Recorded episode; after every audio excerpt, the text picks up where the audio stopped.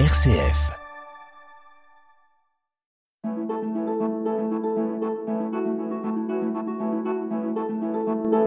Itinéraire.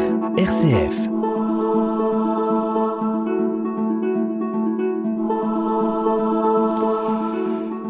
Bonjour chères auditrices et auditeurs d'itinéraire en Berry à Bourges.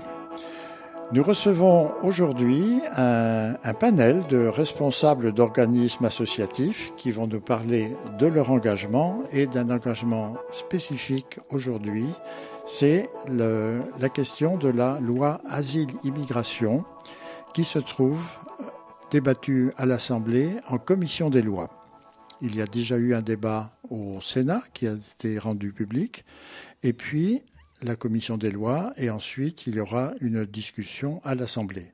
Mais pour l'ensemble des associations et organismes qui ont un rapport avec l'immigration et qui rencontrent des immigrés qui viennent demander l'asile en France, cette loi présente beaucoup de points d'insatisfaction. Autour de la table, il y a Aline de la Pérelle de la Ligue des droits de l'homme. Bonjour Aline. Bonjour. Michel Picard, également de la Ligue des droits de l'homme. Bonjour Michel. Et puis Dominique Géliot, qui est connu de nos auditrices et auditeurs, responsable de la coordination des ensembles de plusieurs associations et organismes euh, sur Bourges. Sur Bourges ou sur le Cher, pardon. hein. Bonjour. Bonjour. Et Claire, bien sûr, avec nous. Bonjour Claire. Alors, quels sont les points qui vous paraissent peut-être dans un ordre d'importance? Quels sont les points qui vous paraissent les plus euh, dangereux? Parce que je crois que c'est le terme que, euh, que vous employez ordinairement.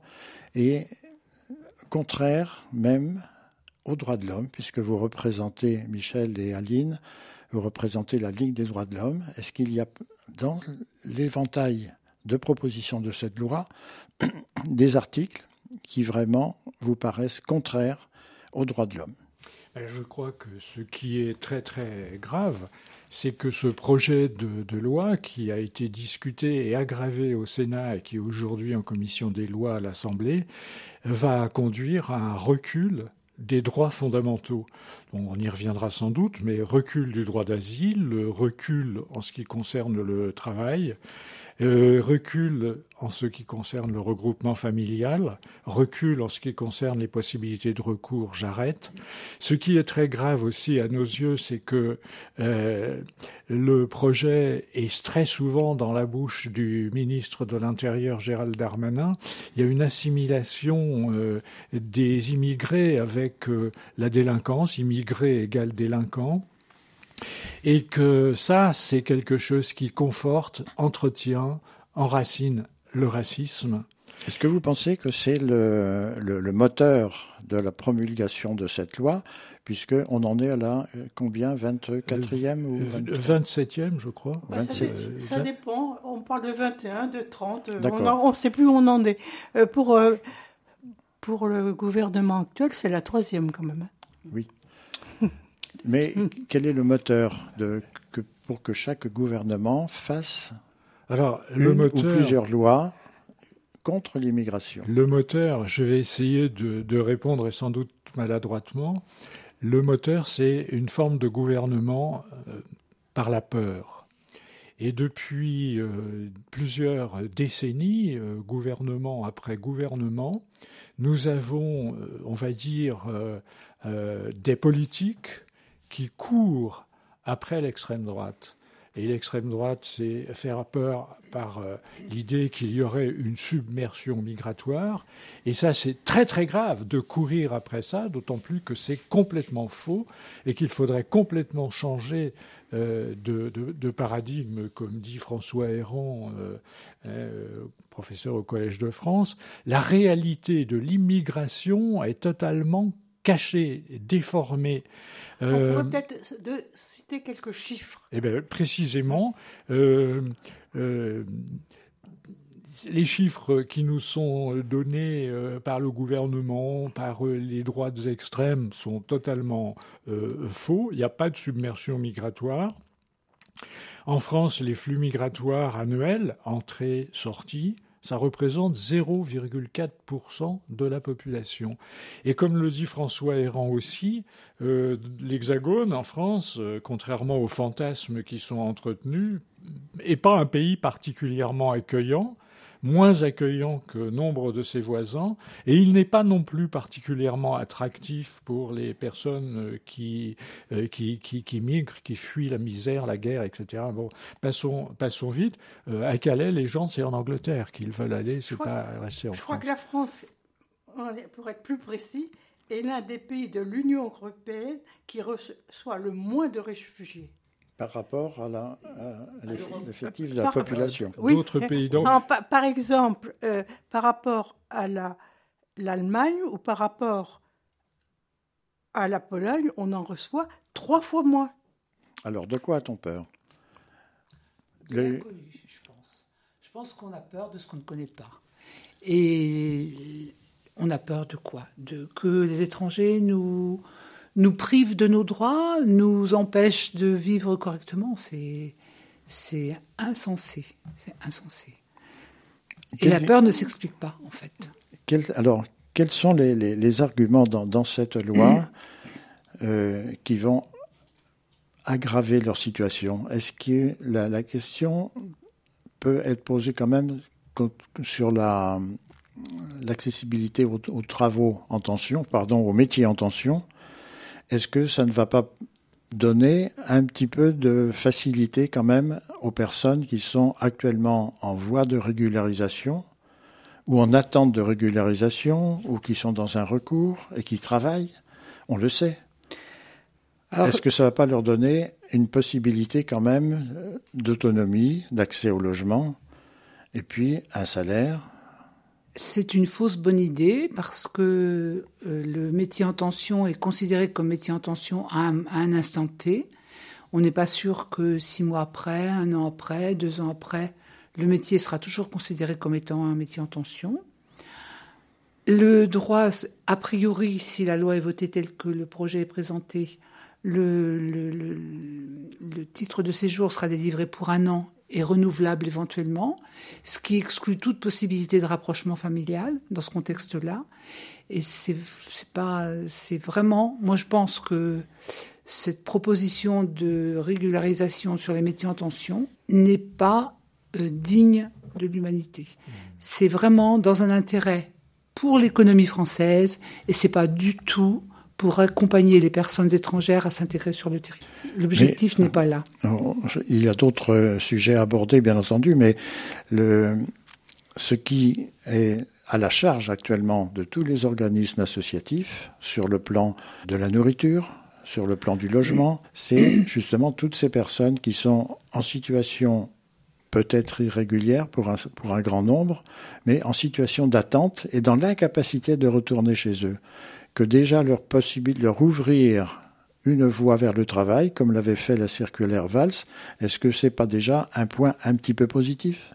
Mais ce qui serait faisable, c'est d'autoriser les personnes qui arrivent sur le territoire à travailler dès leur arrivée sur leur territoire ou au bout de, deux mois, par exemple, et, et leur donner cette autorisation pendant toute la durée du traitement de leur dossier. Ça, c'est un point positif. C'est-à-dire, c'est une proposition qui est, qui est faite aux, aux députés. C'est alors les ah députés ne veulent pas entendre ça. C'est des propositions que nous. Non, non, non. Je dis oui. Est-ce que c'est voyant, venant du secteur associatif ou du secteur humanitaire Cette demande-là n'a pas été entendue par. Euh, par Mais elle est quand même formulée. Elle est formulée. Elle a été formulée. Euh, en réunion avec euh, les députés locaux. ce, qui est, ce qui est grave en France, c'est ce qu'on disait tout à l'heure, à, courir après, au fond, euh, les, les, positions des droites extrêmes. Nous avons des gouvernements qui ont abouti à ce recul des droits fondamentaux. Le, droit, le droit au travail pour les étrangers euh, a été supprimé il y a deux ou trois décennies. Et c'est ça euh, le, grand problème. Et bon, c'est vrai que ça peut soulager un certain nombre de personnes que la régularisation euh, dans les métiers en tension, comme euh, on en discute dans ce projet de loi, mais il n'en reste pas moins vrai que c'est aussi une machine à discriminer. Discriminer à deux niveaux. C'est-à-dire que le, droit, des, les personnes ne sont plus dans la situation d'égalité en droit s'ils ont cette possibilité de travailler, et ceux qui sont là à errer sous les ponts et qui n'ont pas la possibilité de travailler, première discrimination. Et deuxième discrimination, c'est ce que disait euh, Dominique Géliot à l'instant, euh, les, les les patrons vont, enfin, je vais très vite, peut-être un peu, je caricature, mais il y a un certain nombre de gens qui vont profiter de cette main-d'œuvre qui sera au fond taillable et corvéable à merci et jetable. Et en fait, euh, on pourrait on pourrait dire cette immigration choisie parce qu'en fait c'est pas nouveau. Déjà à l'époque de Sarkozy c'était les termes de Sarkozy immigration choisie euh, c'est une immigration jetable aussi. Et ça c'est absolument contraire notamment à la déclaration de, 1948. Toute personne a le droit de circuler et choisir sa résidence à l'intérieur d'un État et de quitter tout pays, y compris le sien, et de revenir dans son pays. Je cite. Je, je crois qu'il est important de signaler que tout l'esprit de ce projet est en opposition, en contradiction hein, avec des textes fondamentaux que la France a signés, que sont la Déclaration universelle des droits de l'homme de 1948, c'est fondamental. Hein. Bon, ils sont également en désaccord avec le principe de, de non-refoulement énoncé par la Convention de 1951 relative au statut des réfugiés. En plus, pire enfin pas pire, hein, l'esprit de cette, ce projet est en désaccord avec la Constitution française de 1958 et donc ne respecte pas la Constitution de la Ve République. Est-ce qu'il y a d'autres points, le, notamment la question de l'accès aux soins? Qu'en est-il? Ben, euh, je crois que, enfin, je, je, crois qu'on peut dire très rapidement que la discussion dans le projet de loi euh, au, Sénat qui avait supprimé euh, l'AME, hein, l'aide médicale d'État, est remplacée par une aide médicale d'urgence. que l'Assemblée nationale a, enfin, la commission, oui. oui, la commission des lois propose de revenir à l'AME, mais enfin c'est un scandale. Proposer de supprimer l'aide médicale d'État pour passer à une aide médicale d'urgence, c'est-à-dire que les gens, euh, les migrants ou les étrangers qui seraient dans une situation euh, grave, on attendrait l'urgence quand ils seront contaminés déjà peut-être des milliers de personnes. Non, non. Et, des Français en plus. C'est hein. mais c'est un scandale sanitaire que de, de, proposer cette chose. C'est d'ailleurs ce qui explique que le corps médical et globalement la faculté de médecine dit que c'est une aberration. De toute façon, euh, une personne dans cette situation là il va aller aux urgences, obligatoirement. Obligatoirement. Mais euh, l'aide médicale d'État est un, est un moyen justement d'intervenir avant. Avant que ce soit trop tard. Itinéraire. Sur RCF. Itinéraire. Est-ce que vous avez les uns et les autres ou, accompagné des, des, des, femmes qui étaient euh, enceintes et qui avaient besoin de, ben, de soins, et puis ou d'une consultation ou d'un suivi, ou bien deux personnes qui étaient euh, ben, suite à un accident ou suite à une... Oui, euh, souvent par des, par, par des médecins étrangers eux-mêmes d'ailleurs. Mais je crois que on, peut dire que bon, de, de, tous les jours, il y a des, des, migrants qui sont refoulés, euh, pas seulement euh, au col de l'Échelle, dans les Alpes au-dessus de Briançon ou euh, à Vintimille ou à Menton. Tous les jours, la France ne respecte pas le principe international de non-refoulement. L'aide médicale d'État que bon qui, qui, qui, est en, qui est en débat tout cela explique que la France euh, soit euh, régulièrement condamnée par, euh, à plusieurs reprises par l'Organisation des Nations Unies, par la Cour européenne des droits de l'homme. Et bon, et, oui, et ça, c'est, c'est, Il y a actuellement la possibilité d'aller au 115, qui est l'abri de nuit. Une personne qui est dans la rue peut téléphoner à partir de 17 heures, c'est ça? Au 115, mais tout le monde ne bénéficie pas de cet abri. Il y a des enfants qui sont qui dorment dans la rue. Qu'en est, qu'en est-il actuellement? Alors actuellement, euh, le nombre de personnes qui sont sans hébergement est effrayant. À Bourges, on avait à peu près une trentaine de personnes, d'hommes majoritairement, qui dormaient à la rue, qui dorment à la rue parce qu'il y a même plus, il y avait même plus de place à l'accueil de de nuit, pardon. Et je ne sais pas si la situation a évolué au cours des, des 15 jours qui viennent de s'écouler, mais c'était comme ça euh, au début de l'automne. Et donc euh, le projet de loi prévoit, parce qu'il faut savoir aussi que l'abri de nuit accueille les personnes étrangères, mais aussi, aussi les personnes, les Français, les, Français qui sont à la rue. Hein, donc c'est vraiment un lieu ouvert à tous. Donc pour le moment, euh, on a un manque flagrant de possibilités d'hébergement. La priorité est donnée fort heureusement aux familles avec enfants, sachant que les hommes ne sont pas admis. Quand une famille avec enfants est accueillie en appartement partagé, les hommes ne sont renvoyés à l'extérieur, sont séparés. On laisse la priorité aux, aux femmes et aux enfants. Et savez-vous quels sont les arguments pour que de, la, de ceux qui débattent de la loi actuelle pour faire disparaître ce 115 Alors, c'est pas pour faire disparaître ce 115, c'est pour exclure de l'abri de nuit les personnes qui seraient déboutées. Ça veut dire que les personnes qui n'ont aucun droit, enfin dont, dont le dossier de demande d'asile n'a pas été retenu, qui a priori devraient être renvoyées euh, dans leur pays, n'ont pas de, droit à l'hébergement euh, en attendant d'être renvoyés. Est-ce que cet ensemble de mesures ce n'est pas pour décourager les personnes qui voudraient venir en France Et si c'est le cas, est-ce que ça peut être non. efficace? Non, non, non, parce qu'il y a. C'est difficile de penser que c'est une information qu'ils connaissent avant, avant de partir. C'est pas ça qui les empêche de partir. C'est pas ça qui les empêchera de ah, toute façon. Ah, ils ne viennent pas parce qu'ils vont être hébergés au 115 ou parce qu'ils auront des soins euh, gratuits. Non. Ils partent pour des raisons fondamentales. Les personnes qui viennent en France, c'est des personnes qui sont tellement en détresse dans leur pays que rien ne les fera, ne les arrêtera dans leur désespoir et dans leur désir de partir. On voit bien ce qui se passe pour les, les personnes qui veulent aller en Angleterre, absolument. Oui. Et ils insistent, ils s'installent, ils dorment dehors euh, et ils s'embarquent sur des, des, des, canaux qui sont extrêmement dangereux. Il n'y a rien, aucun danger ne les arrête. Des femmes avec des enfants qui partent, et rien ne les arrête. Il semble qu'ils qu'ils ont passé une phase, une première phase de, de, tel danger euh, de partir, et on ne peut pas toujours euh, raconter leur histoire publiquement parce que ils sont passés dans des endroits abominables que quand une fois arrivés dans un pays d'accueil, ben, ils sont patients. Mais je crois que les personnes et en capacité d'attendre, mais à condition qu'on leur offre quand même quelque chose. Je crois que les personnes qui rejettent l'étranger ne connaissent pas l'étranger. Il suffirait de connaître deux ou trois situations pour comprendre. Et c'est pas des menteurs. C'est pas des gens qui mentent. C'est des gens qui fuient, qui sont dans la souffrance. On n'a pas à chercher, on n'a pas à suspecter. Euh, le désir de vouloir profiter euh, euh, des aides, des choses comme ça, c'est ignoble, Comment analysez-vous cette capacité d'accueil, je dirais, des personnes?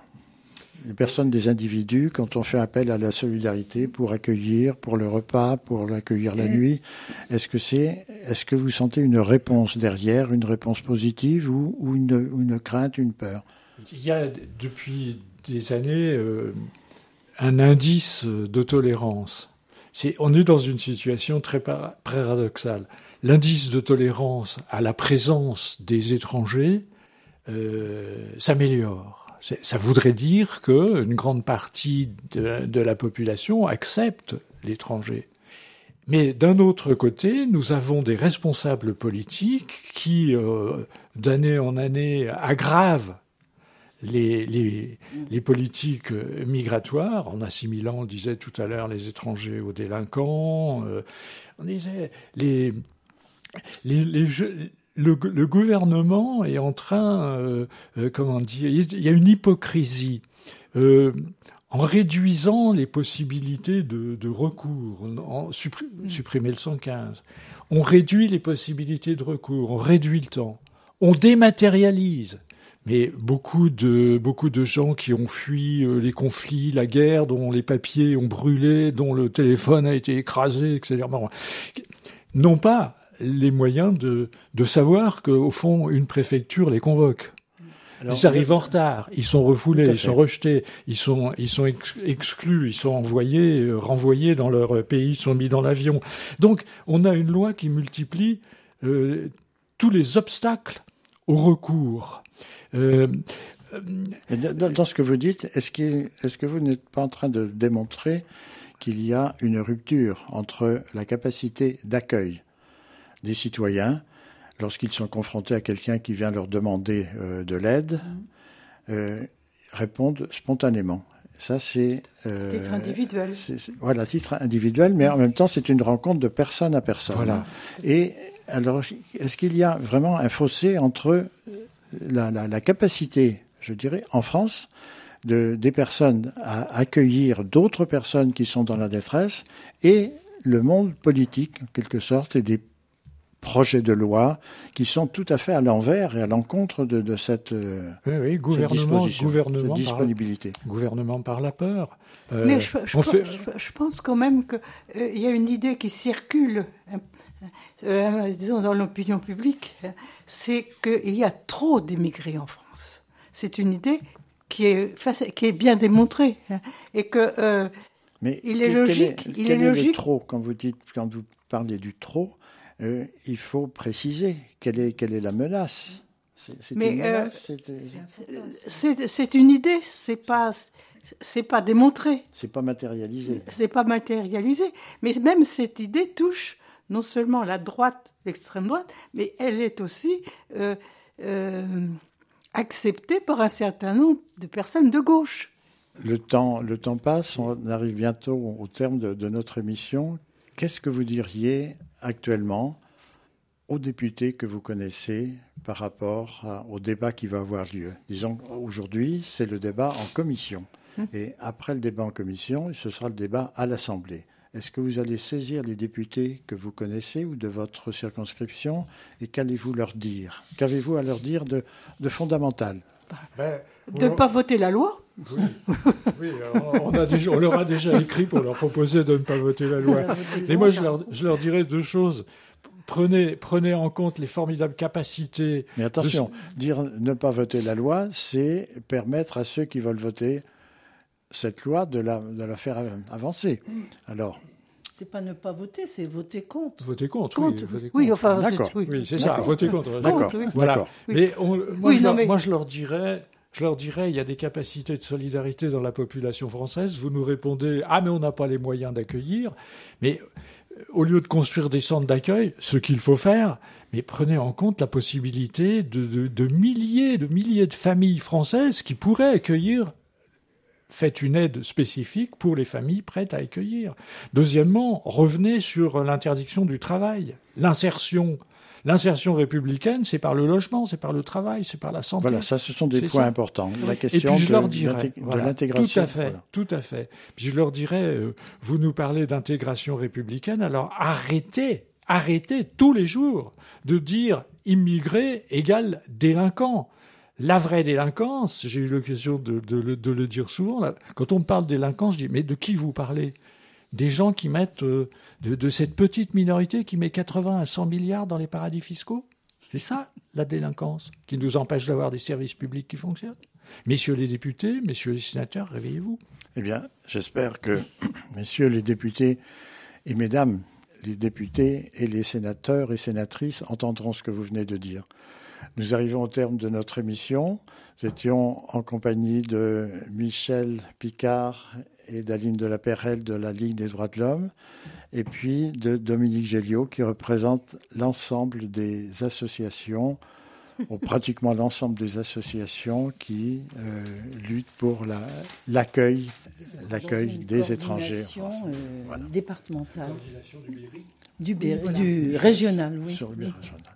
Eh bien, merci de merci, votre venue et puis de votre participation, en espérant que vous allez apporter quelque chose de fort dans ce débat à l'Assemblée nationale.